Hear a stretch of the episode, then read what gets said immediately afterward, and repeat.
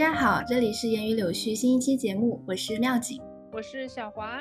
啊，这应该是我们就是开录播客以来第二次超过一个月没有更新，对，所以今天我就拉上小花，赶紧说，我们先先把这个新一期节目录了再说。开年以来，就是过完年之后，我本来以为自己会有一个比较缓和的阶段，但没有想到的就是，就我自己这边啊，就直接进入了一个非常忙碌的时期。一方面是工作的节奏可能是比以前明显加快了，啊，还有另一方面就是我跟小花也讲过，就我。最近开始恢复了我的运动，就健身的时间，还有我也希望保持我的阅读量。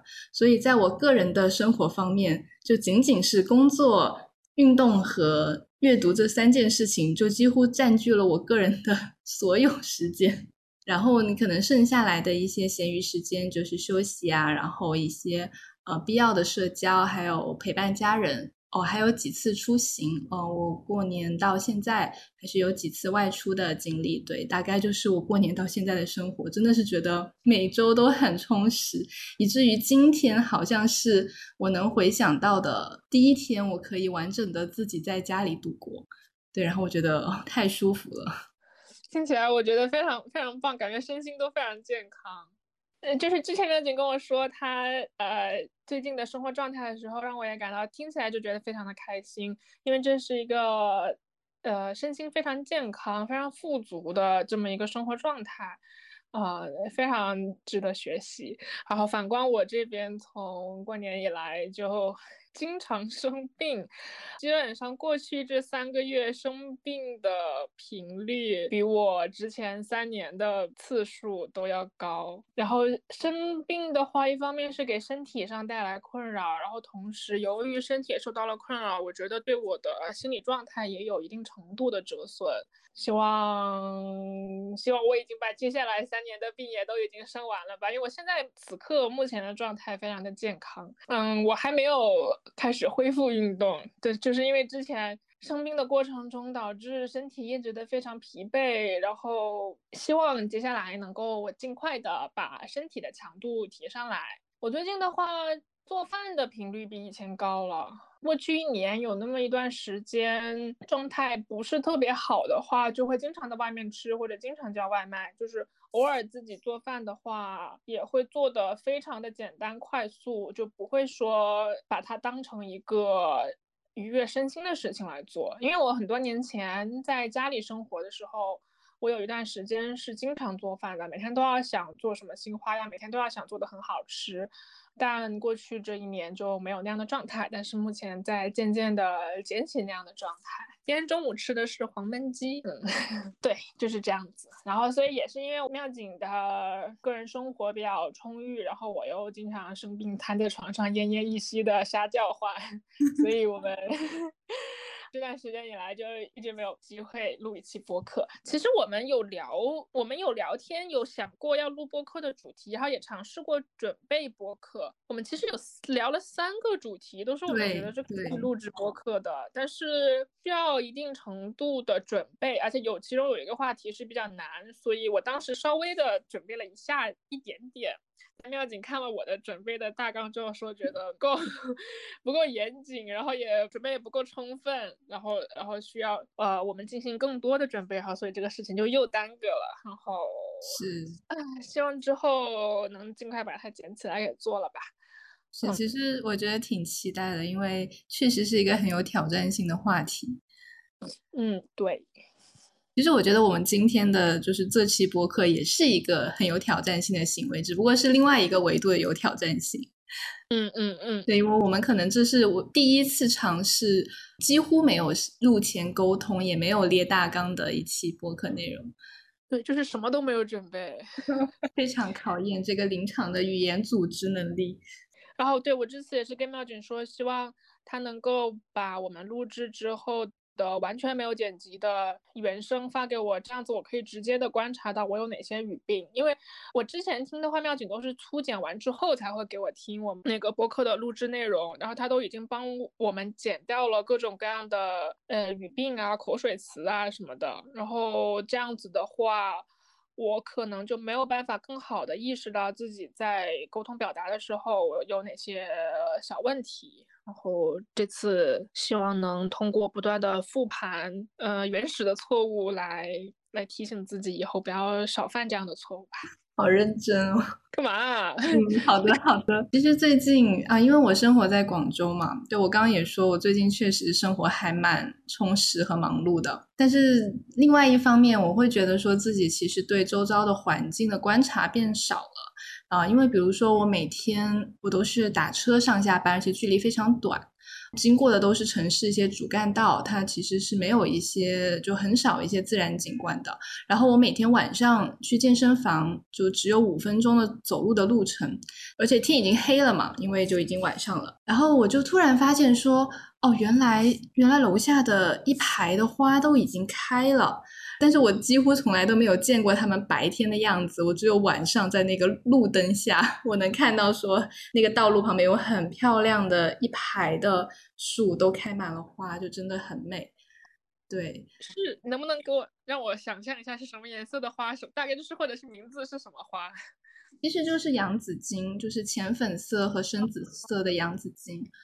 嗯，然后还有一种。是那个黄花风铃木，我不知道你有没有印象，因为我我是记得黄花风铃木是广州可能近五年或近几年才比较盛行的一个行道树，之前是没有大范围种植的。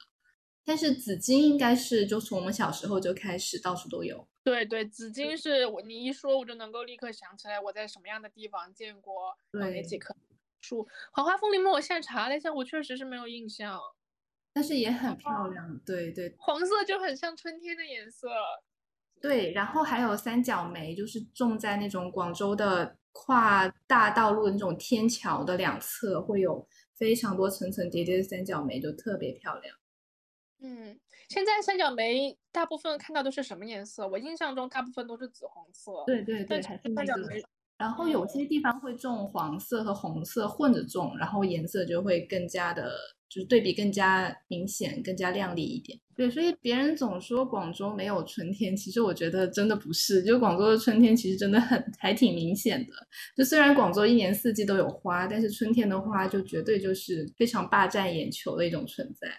嗯，但我觉得也有一个可能性，是因为他说广州没有春天，是跟其他地方的春天比吧？哦，那确实确实是这样。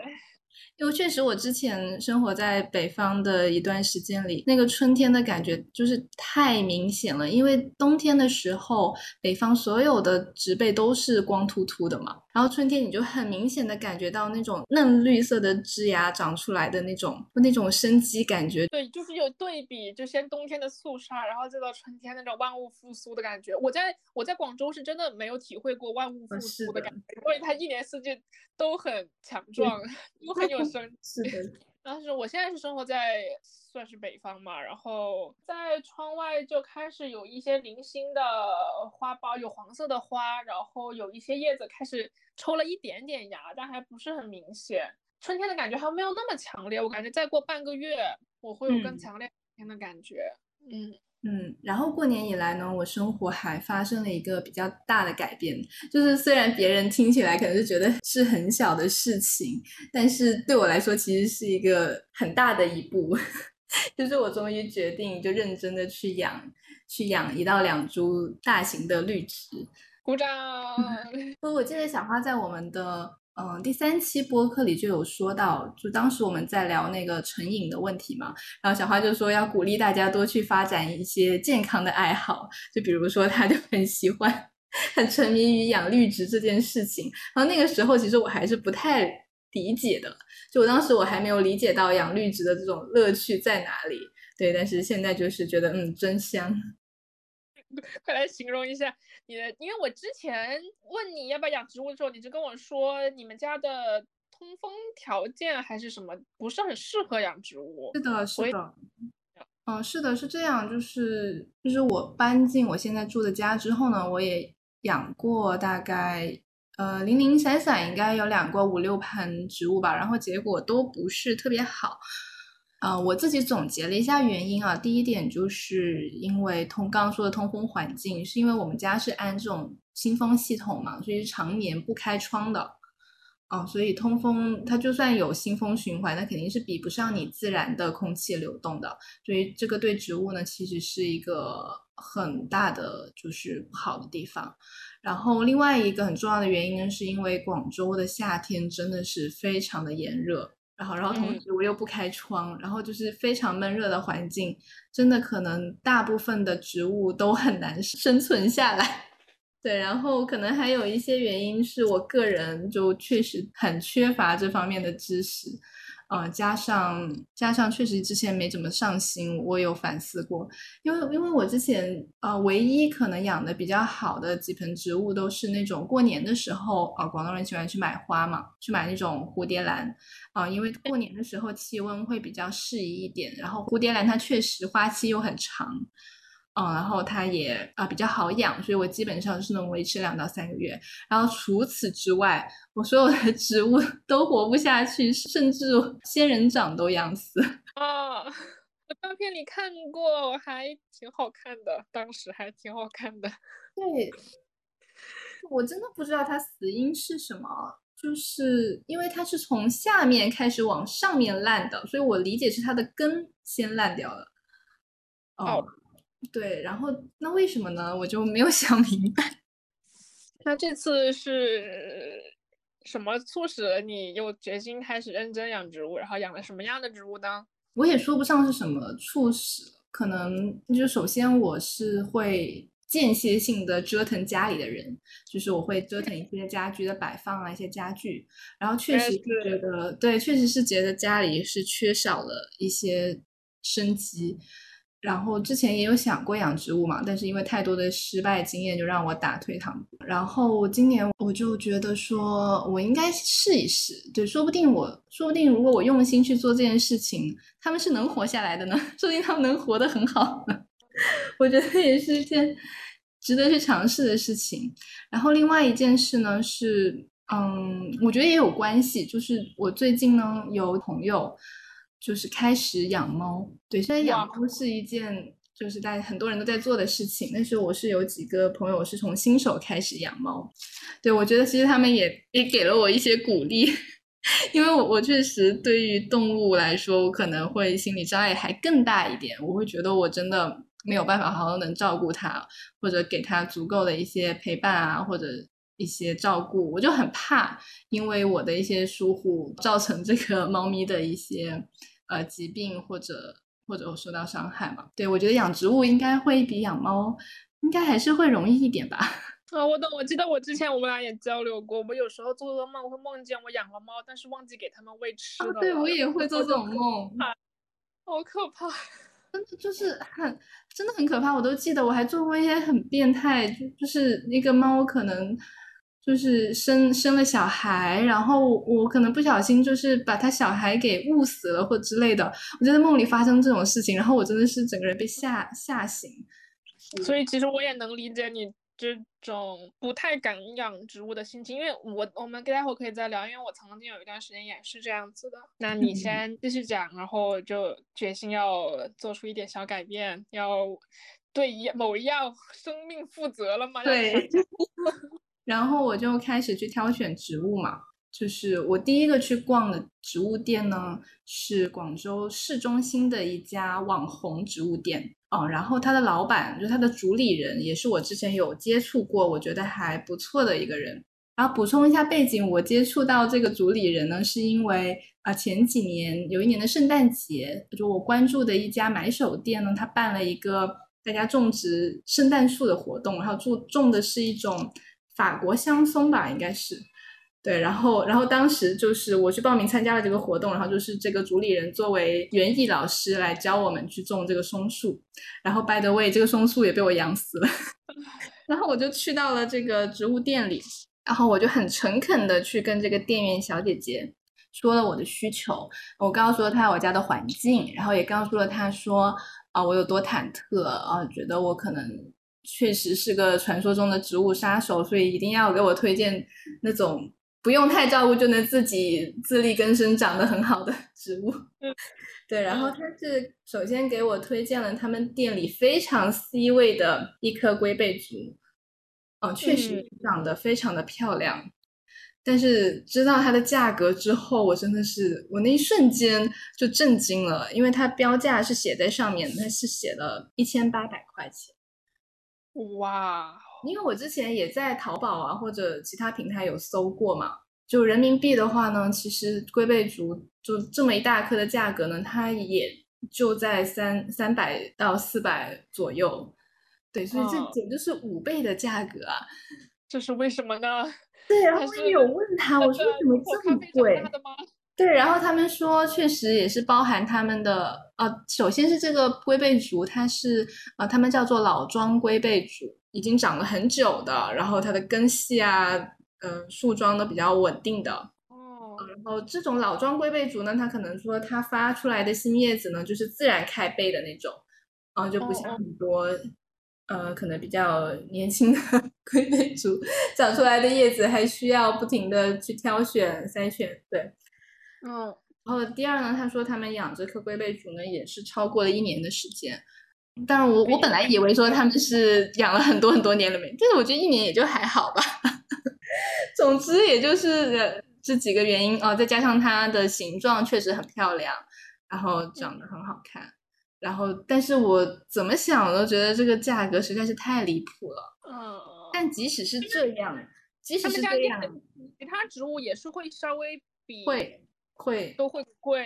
嗯，对，它的百合竹，百合竹的价格呢，大概也是在呃八百到一千二中间。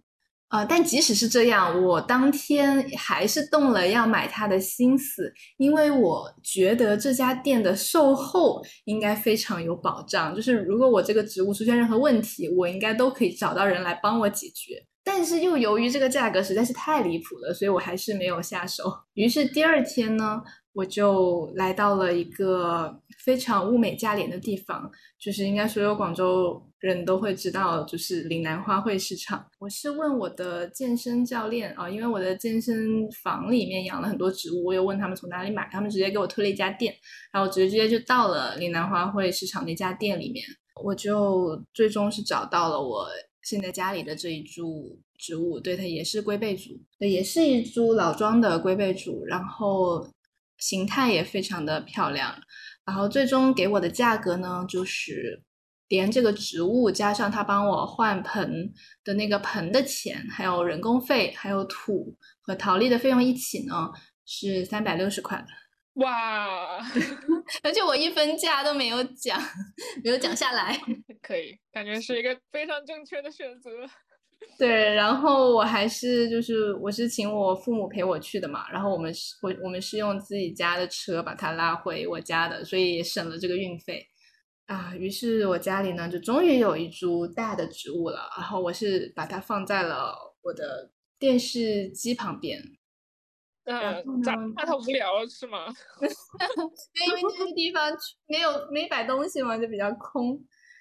对，但是我还是会担心，所以呢，自从他来了我家之后呢，我就每天都会把窗打开。就之前我也说了，我我是不开窗的。嗯，但是现在我就会担心它通风不够，所以我每天都把窗给它打开，然后把它放就推到那个窗前，呃，就是只有别人来我家做客，嗯的时候，然后我就才会把它推回它就是比较好看适合的那个位置。平时我是把它放在床边，让它吹自然风的。它，那你给它的花盆装了轱辘吗？还是你就是不停的搬动它？哦哦，它是有，我是有一个托盘，托盘是带轮子的。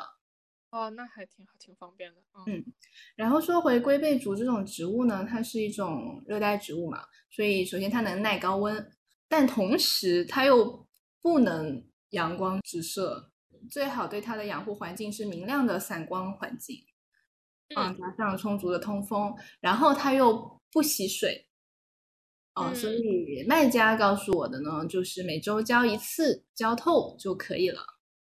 对，听起来非常好养，嗯。对，但是它到我家现在大概两周左右吧，呃，也已经出现了一点问题，就是我发现它开始长虫子了。它长的是那种中国叫做小黑飞，就是一个小的黑色的飞虫。对，顾名思义。OK。对我当时我当时还担心，哦，是不是我做错了什么导致的？然后我查了一下，发现还挺普遍的。当然，它的根本的原因还是因为土壤可能没有很好的透气性。能给它松一松土是最好的解决方案吗？嗯，很多人都说严重的话呢是需要换土的，但是首先我这个还没有很严重，然后我是已经买了小白药，就针对它的药啊，但是我还没有用，我我打算明天试一下啊，可能是要首先把它埋进土里，然后也要去混进就是给它浇的水水里面，然后淋在上面这样子。嗯，你已经开始对他上心了。非常的上心，我每天都对着他非常虔诚的祈祷，我说你一定要健康的活下去。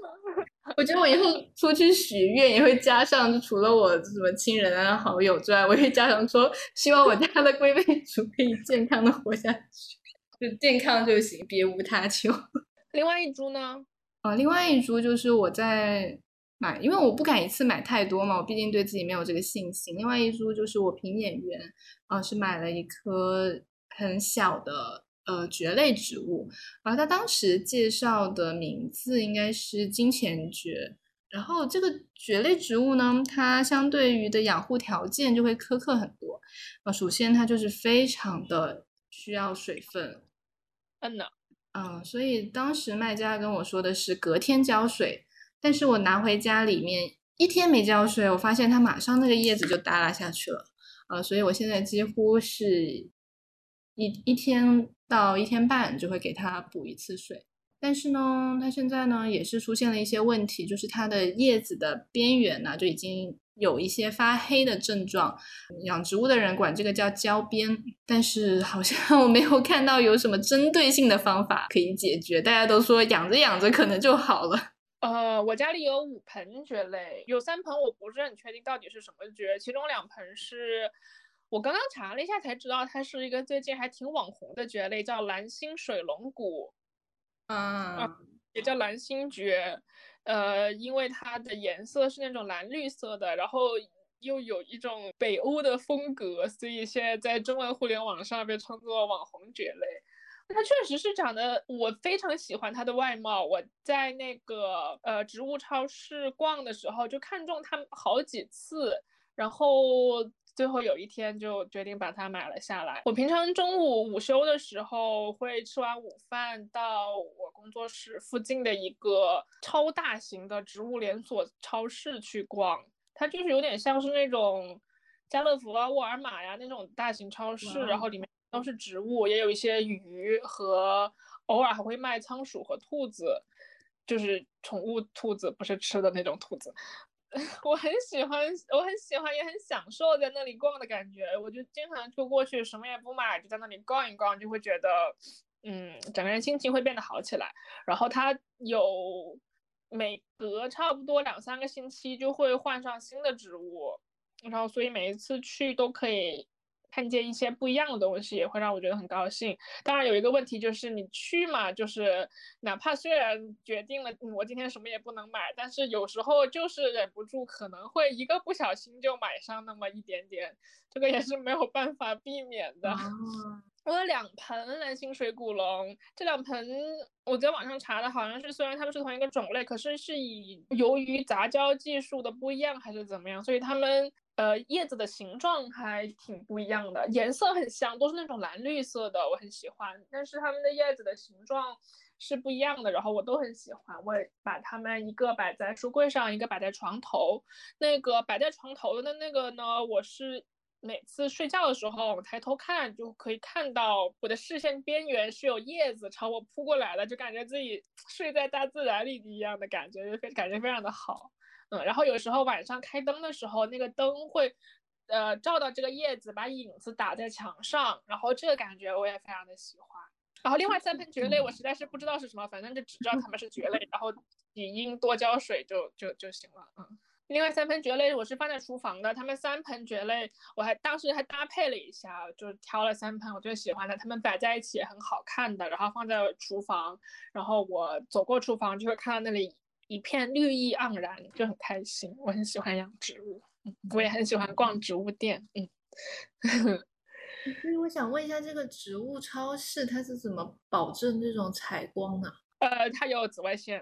哦，它就打打就是人造光光源，嗯嗯，而且它会定就是定期的喷水雾，就如果你在里面半逛半个小时的话，你就会感觉到突然它就开始喷水。我养植物的话，其实我一开始也有一个心路历程，就是我刚到欧洲的时候，那个时候我是完全不敢养植物的。首先一方面是，嗯，总觉得搬家的时候会很麻烦，因为我现在居无定所。可能动不动就需要搬家，就觉得搬家的时候很麻烦，而且就当时觉得我自己连自己都照顾不好，感觉自己都活得非常的乱七八糟的，很难，实在是很难去投入精力来 养护一株植物。所以我到欧洲的第一年是任何植物都没有养的。我记得当时我室友想养植物。然后他说他想养植物的时候，我还跟他强调，那你要负责照顾它，我是不会照顾的。就是，嗯，然后他说可他会自己全部负责照顾。然后我确实，我室友养的植物我一点也没有照顾过。后来是一年之后，我当时有一个朋友，他要离开那个城市了，然后他家里养了很多的植物，嗯，没有办法带走，所以呢，他就问了一些朋友要不要把。他的植物给直接搬走，然后我当时就对其中一株特别感兴趣，我特别喜欢那一株，然后我就说那我要这一盆。但是后面由于，呃，我说实话不记得了，因为 我现在也已经离开那个城市了，而且这一盆植物，而且这一盆植物是我在那一个城市里面。唯一养死了的植物，就它是我最喜欢的，可是它死了，其他的都没有死。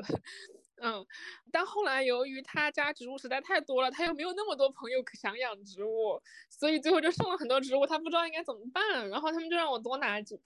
我当时其实很抗拒，就很抗拒，但是又不好意思拒绝，然后所以我大概后面可能拿了四四五盆植物回家。嗯，呃，其中有一棵比较大的是橡皮树，就那棵橡皮树最后还长得特别好。本来从它到我家，以及后来我把它转手给别人，中间大概有两年的时间吧，它长高了很多，然后它的叶子长得也非常的非常的。你上次跟我说了一个词，那个词是什么？就你昨天说你你用那个词来形容油润，对，油润，对，这个词好妙啊。对，然后它的叶子长得也特别油润，然后。我当时观察它抽新叶子的那个过程，也让我觉得非常的开心，因为你能够看到它感长出了一颗小芽，然后这个小芽慢慢的、慢慢的越长越大，然后那个观察它的过程让人感觉非常的愉快。是在帮朋友养植物之后，我才开始。意识到其实它并没有那么的困难，而且更是在我最喜欢那一株植物死亡，并且我接受了它的死亡之后，我感觉我就迈过了这个坎，我就觉得其实没有这么困难。如果有一株植物死了，那就可能伤心一下子，然后还是可以继续照顾好其他的植物。然后后面就是因为疫情嘛，疫情在家，我就自己种了一些东西，什么各种各样的土豆啦，就是没有吃完然后发芽的土豆啦，嗯，哇，柠檬啊，不愧是中华儿女，是的，是在种菜季呢，嗯嗯，还有那个芋头啦，当时那株芋头长得特别好，然后我我也觉得特。特别喜欢，但是我后来离开了那个城市嘛，所以我离开之前也是不得不把我的植物都转手给了一个朋友。我当时因为要换城市，我一株植物都没有办法带走。我刚到我现在居住的这个城市的时候，当时也是没有精力养植物。但是我后来现在搬到了我现在住的这个地方之后呢，我还挺喜欢现在住的这个地方的。然后我就，而且又是发现了那一家很大的植物超市，我就经常去逛。然后我家里就开始渐渐的越来越多植物，越来越多植物。我现在家里几乎，反正放眼望去就是那种，嗯，充满了植物的很茂密的，嗯，很有生命力的感觉，让我非常的喜欢。同时也让我妈非常的不高兴，因为我妈觉得这些植物在跟我抢氧气。我觉得也是有道理，确实是有道理。我妈说植物是不能养在卧室的，因为我这些植物都在卧室，因为我只有一个卧室，我我没有客厅，然后所以室里面，然后我妈说晚上睡觉的时候他们会跟我抢氧气。我虽然觉得他有道理，但是我又觉得没有关系啦。就是我又我要是觉得我缺氧的话，我再再说吧。嗯，然后我现在的房间让我有一种小时候看那宫崎骏的那个动画片，叫《风之谷》。是的，呃，或者是有好几部了，但是我小时候印象最深的是《风之谷》，当时是那个世界末日嘛，然后女主角在她的地下室，嗯，呃，用她收集的健康的植物和一些纯净水养了一屋子的植物，然后她一个人很享受那个他私密的空间，我当时就觉得哦，好羡慕，我也想要拥有。然后还有他的还有很多其他的作品也是。主角的家里会有一个小别墅，然后别墅里面养了各种各样的植物。虽然我没有别墅，但是植物我还是买得起的。但你家有养鲜花吗？不是养鲜花，就是你会买鲜花吗？有，但是不多。就首先，如果是有比较重要的聚会在我家的话呢，我可能就是会买花。就是我做的第一件事情，可能就是去买花。对，然后第二个是有朋友会送。就和朋友上门来拜访的时候，会有很好的朋友会给我送花。对，然后节日的时候，有时候我自己为了增加一点仪式感，让自己心情好一点，我也会买。但是总体来说，可能一个月一次吧，也不是很多。对，因为我我觉得，首先我很喜欢鲜花，因为确实很漂亮，大家谁不喜欢漂亮的东西呢？但是，确实也是我刚刚说的问题嘛。就广州，它天气真的非常炎热，它其实非常非常的不适合这种鲜切花的长时间的生存。所以，一旦就气温回暖之后，这个花的保质期真的非常的短。我真的是试过大概三天吧，我觉得它就开始状态不太好了。我买鲜花的频率大概是两周一次吧，就有的时候只要。这株花我要换下来了，然后我的花瓶空了，我就特别想立刻的给它补上。然后我在这个事情上，我觉得花的钱也超出了我实际的经济能力 但是它真的让我很快乐呀，真的很好看。所以你是自己会搭配吗？还是每次是固定买某一种花？嗯，每次几乎都不一样。我好像我尽量想不重复，我就尽量想每过两个星期，呃，家里就能有不一样的颜色啊和花出现。然后搭配的话，我没我没有那么多钱让他帮我搭配，因为真的很贵。就是有一些花店，嗯，是的，走进去的时候，它就是那种让我感觉很开、很喜欢的那种小花店，嗯，感氛围非常好的，然后里面有很多各种各样搭配的非常好的鲜花，嗯，真的都很贵。是的，然后我是不会考，我目前为止还没有考虑过买那些，所以我一般就是买。比较便宜的，又好看的，然后买两到三种，然后自己搭一下就好了。嗯，但因为它那些搭配的很很好看的鲜花，都是有五六种花，就是搭精心搭配过的，然后放在一起，真的真的很贵。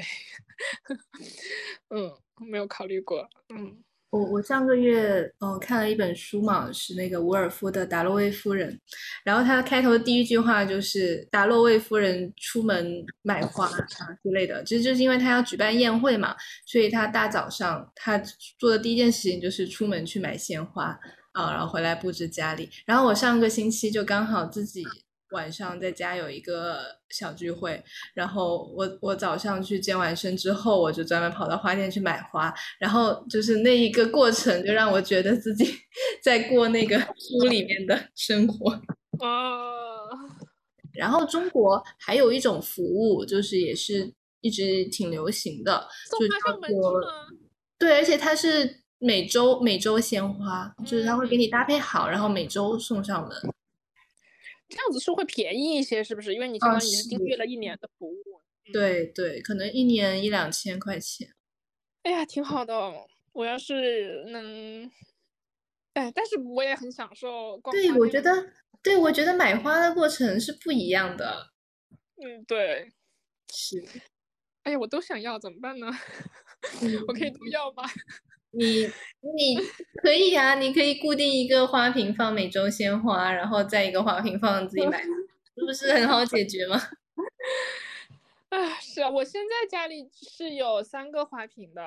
我曾经的话是这三个花瓶，每一两个星期都会有不同的花啊。但我经常是因为我我像我买花的话，我一买就是一把同样性同样的某一种花嘛，因为这样比较便宜嘛，然后我就会买一到三把吧，然后回来搭配一下，然后分别放在这三个不同的花瓶里面，因为。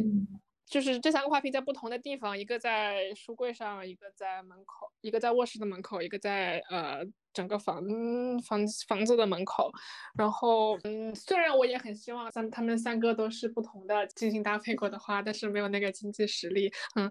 然后，但是我现在呃有其中一个花瓶里面放了就是干花，嗯，因为。这个花买来之后呢，它干了之后，我觉得它也很好看，我就没有丢掉。然后同时我又买了那个，有一次在逛花店的时候看到他们有卖那种专门的一个用来装饰用的干花，然后这个花叫做，让我查一下，不好意思，忘记名字了。它的俗名就是灯笼花，啊然后哦，我知道了，很漂亮。嗯，就是红色的，然后像一个小灯一样的。嗯，然后就很好看。然后我之前在嗯某一个日本漫画里面也看到，这个就是在他们的文化里是那种可以你拿着这个这个灯就可以看见鬼魂，可以跟不不存在这个世界上的生物的交流。反正有这么一个文化的意象在背后。然后我也很喜欢它，然后我是买了几支这个干花，然后所以我现在有其中一个花瓶就是一直是放着干花就没有动过了，然后另外两个花瓶就是还是定期会换一些鲜花，嗯，然后我刚刚也把目前的鲜花拍照发给妙晶了，我还是挺喜欢的，嘿嘿，很有春天的感觉。那你怎么看待就是就是其实很多人不买鲜花是怕。丢弃的时候的那种失落感，因为它确实很快就会失去它的光泽。对，然后你就可以换新的了，旧的不去，新的不来嘛。啊，这个不是不是。可是我确实每 次丢花的时候，心里都挺不好受的。确实是这样，但是我一开始也是这样，但是我现在逐渐会觉得，反而就是跟丢弃普通其他的垃圾一样的感觉了。我之前有看过一个日剧，但我没有看完啊。呃，是叫做那个大豆田永久子与他的三名前夫。对，然后他其中呢有有一名前夫呢，就是那种非常杠精类型的。嗯，反正就是有一幕情景呢，就是别人当他的面给那个女主送送花，然后他就在旁边吐槽说，呃，送花这种行为他最不能理解了，就是没过多久都会枯萎。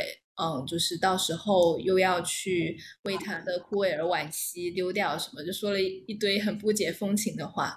结果送花的人下一秒好像就掏出了另外一束花送给他，结果他当时脸上就露出了非常开心的表情。旁边的人就笑他，虽然你这么说，但是如果别人送给你花的话，你还是会很开心的，对吧？对啊，就是因为有开心的时候，就是可能就是因为。开始的时候开心，事后分别的时候就越痛苦嘛，就像人生一样啊。这，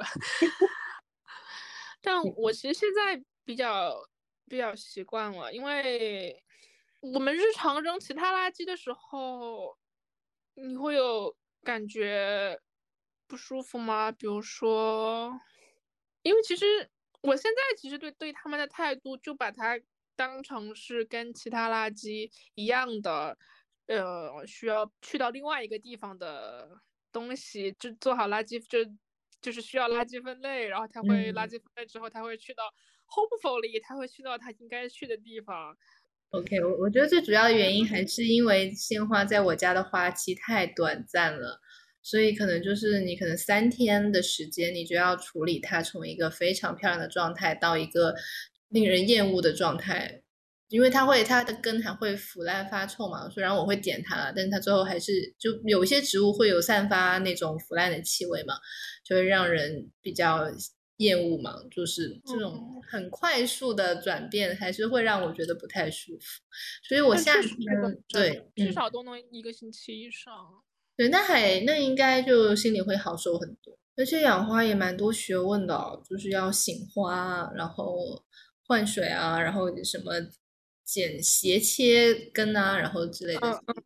等我现在做习惯了就还好。我现在相当于它就是一开始的时候会觉得需要很多照料啊，怎么样？但是我现在基本上这个花只要能活一个星期、一个半星期，我就觉得就差不多了。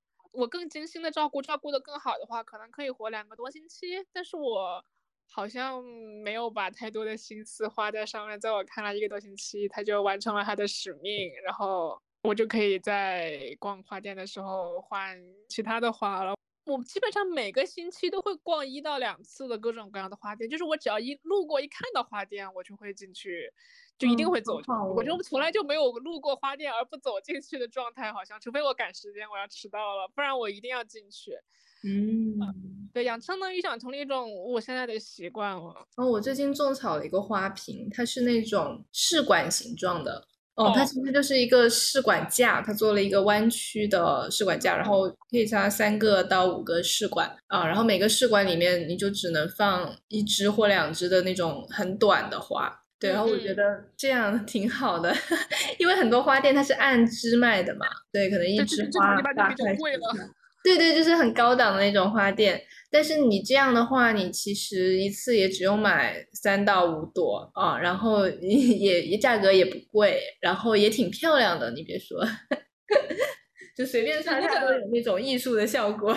对对对，那个我在花店里也经常会看到卖这个的，嗯，挺好看。的啊，你说到这里有一个 东西我要推荐给你，我已经种草很久了，但是我是在网上种草的，没有办法运到我这里，所以我没有办法买，不然我已经已经买爆了啊！不是，反正我现在发图片给你，它就是一个那个呃中空的一个玻璃的盘子，你可以把花插在上面，然后你这个盘子可以放在任何玻璃容器里面，可以放在碗里面、玻璃杯里面。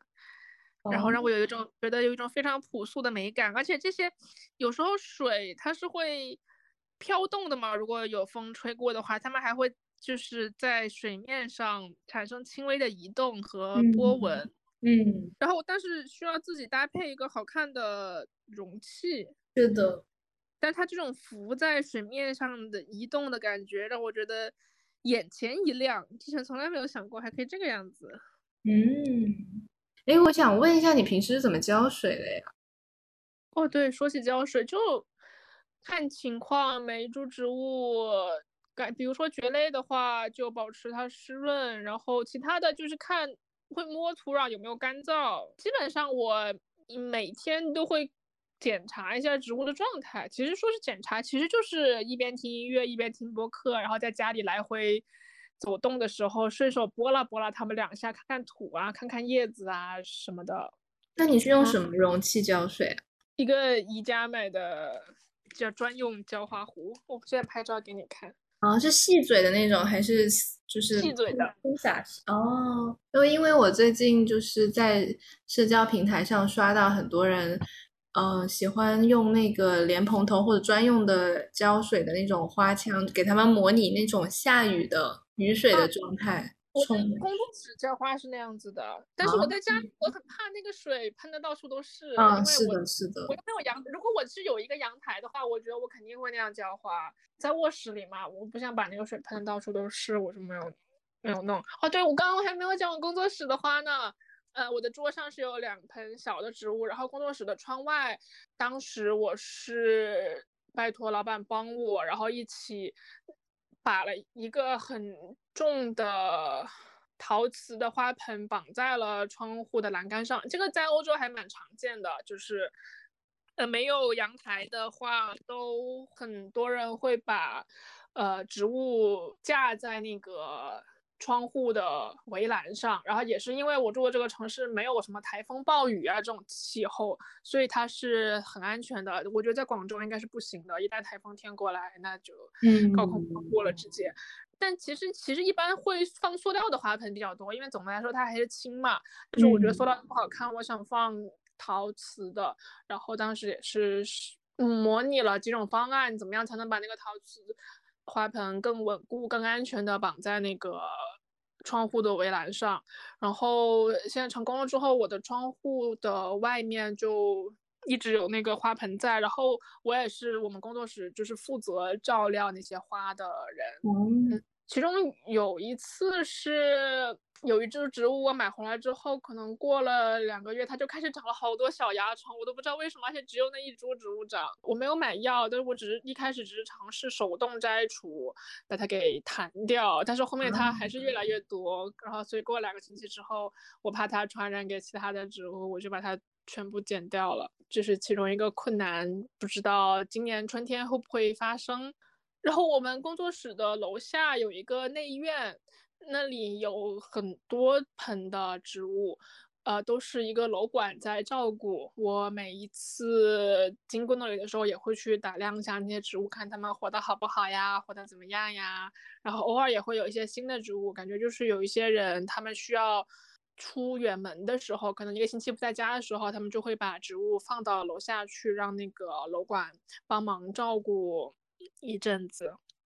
嗯，我现在如果要。离开家超过三天的话，我也会是拿一个小的那种滴水的装置，呃，把一个矿泉水瓶倒扣在上面，然后那个装置你把它调节好，它就会慢慢慢慢的滴水。哇哦！我看到过那种像打吊针一样。嗯，对对对，就通过这种方式让我的植物。在我不在家的时候，也能好好的照顾自己。啊，我也想过，我要是出远门的话，植物怎么办？我现在想到的是，因为因为龟背竹它不怎么，就是它可以耐干嘛，所以我觉得一到两周对它来说不是问题。然后我的蕨类呢，我觉得我可能就要拿到个我的健身房，请我的教练帮忙照顾，或者拿回拿回我父母家了。是的。嗯，那确实是跟养猫一样，还要寄养。你是你，我之前你之前跟我说，你觉得养植物代表了一种生活态度，这样你是怎么想的？我觉得咱们可以收尾上价值了，来来，其实就是像你刚刚帮我总结了，就它是一个生命嘛，然后你在照顾一个生命，对，而且就是养植物，它毕竟也不太像养宠物，因为它并不是给你这种实时的反馈。和陪伴性可能没有那么强，可能更多的是需要你更深层的。就如果你想跟他有连接的话，是需要 你更深层的去静下来，去体会这种感觉的。哦，它可能就不像养只猫，你可能一回家就是抱抱它，你就能有这种幸福感和满足感。嗯，这些植物呢，可能没有那么直观的给你。啊，但是就是当你看到它。就是在你家，在你的照顾下活得很好的时候呢，你是会有另外一种感觉。嗯，怎么形容这种感觉呢？我觉得我现在还没有完全的体会到，因为我现在还是在一个新手期。第一，它是一种我觉得是跟自然的亲近感吧。虽然虽然它这个我是挺好奇的，你不是没有那么喜欢跟自然的亲近感吗？因为我是很喜欢那种野外呀，对，所以所以 所以它对我来说其实并不是这个层面的意义。我觉得。嗯，更多的可能是我确实是想去照顾好一个东西，嗯嗯，这是我这是我现在的想法，嗯，但我也希望我可能养了久之后，可能会跟它有另外的感情。它现在是只来两周，所以还没有长出新的叶子，是吗？对，应该没。到时候可以分享一下，你看到它冒叶子的时候的感觉，我觉得会真的非常的喜悦。你就看到它芽新芽冒出来，然后一点一点叶子舒展开来，每一天你去看到它，你都会觉得它的形状跟明昨天有有一点不一样，就这种感觉，我觉得非常的好。是的，讲一件 很好笑的事情，就是我那天就是第一天去逛那个市中心植物店之后呢，我跟我的朋友，我就是去外面吃饭嘛。然后，然后我们吃饭的那一家店呢，种了非常非常多的植物，哦，而且都是这种龟背竹啊、天堂鸟啊这种呃非常网红级别的漂亮的植物，然后都是摆在室外的，然后它们都长得非常非常的好。对，然后我当时 我的朋友就跟我说：“你还买什么植物？随便从广州路边搬一盆回家不就好了？”这不人家的小宠物吗？啊，是是是，不是我我说的是，我觉得确实。月黑风高之夜，过去捡一条枝拿回去扦插，应该也不会有人发现。不是，我当时在想的是，为什么为什么就是明显他们也不可能被很精心的照料啊？就不仅是那家吃饭的店，其实广州非常多的绿化带都会种很多现在所谓的适合家养的这些大型绿植。哦，然后他们其实各有各的娇贵之处吧。但是他们其实，在这种绿化带啊，或者室外这种环境，都活得非常的漂亮、健康。对，然后所以我在想说，确实，第一是养在养在户外和这种土壤里面的植物，确实是天然的更有生命力一点，这个你必须得认。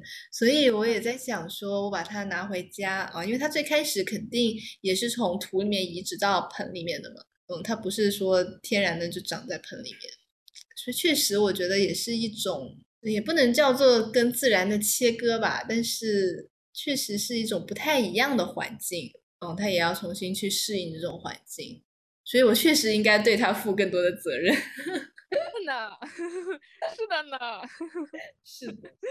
他现在没有了大自然的呵护，他更需要你的呵护。我们可以聊植物的价值，可以上到这里，再聊就要开始聊到什么人生啦、养孩子啦、负责啦、人的价、人生的价值和意义啦、传承啦。什么传承？你让植物传承你什么东西？我记得一开始我养，我疯狂往家里买植物的时候，当时就真的就是忍不住，就觉得看到一株植物好好看，就想把它带回家。当时。甚至有有有那么一两个月，我可能甚至都没有思考过我搬家了之后要怎么办，我就只是想用植物把我的生活的空间填满。然后那个时候，我朋友就跟我说：“你这个样子，你最后会植物会越变越多，越变越多，越变越多的，因为植物它会越长越多，它会，嗯，它会长出这个盆，然后你会需要把它剪下来，再做其他换盆，然后什么的。”我当时说：“哎呀，没事没事，再说吧。”然后我现在稍微有一点体验到这个感觉，嗯，我的金片草它。长了很多的小的分支，然后我会把它剪下来，拿一个玻璃瓶，然后装起来，然后它们又会在玻璃瓶里面又会长大。然后我还有一个是紫叶酢浆草，类似于紫叶酢浆草的吧，可能不是这一种，但是是差不多科的一一个植物，它也是不停的在长。然后我也会把它们剪下来，然后放到水里面，然后它们在水里面又生根发芽了。就是哦，然后然后我的那个常常春藤长得好好啊，然后它那个枝就越长越长，越长越长。我感觉可能之后也得把它剪下来，然后放到水里，或者是怎么样，就它们会越长越大，越长越大。然后可能之后我的家就会被植物占满，然后我就需要换房子。期待我能换大房。吧，嗯，嗯，可以的。植物比你更需要空间，你并不需要什么空间。是的，对，你想，他们植物，他们只有我家了，他们也不能动，他们只能在这个空间里面生长了。而我，我还可以到外面去呼吸自由的空气，他们只能在这里了，他们更需要这个空间。对，所以就是说，讲到传承嘛，因为这个植物它会。不断的长出新的植物，然后你又会把植物把它给脱离它现有的这个花盆，放到新的花盆里面去。那就希望我们的植物都可以健健康康的、快快乐乐的活下去。对我打算给他们搞一点植物爱听的音乐回来放。好的，已经可以可以可以。希望我们都在照顾自己和照顾其他事情的道路上。越走越好，好俗啊！我我不知道接什么，你能不能接一下？我再让我们在照顾自己和照顾其他事物的道路上都能够有所收获吧。嗯，好的，好的，完美结束。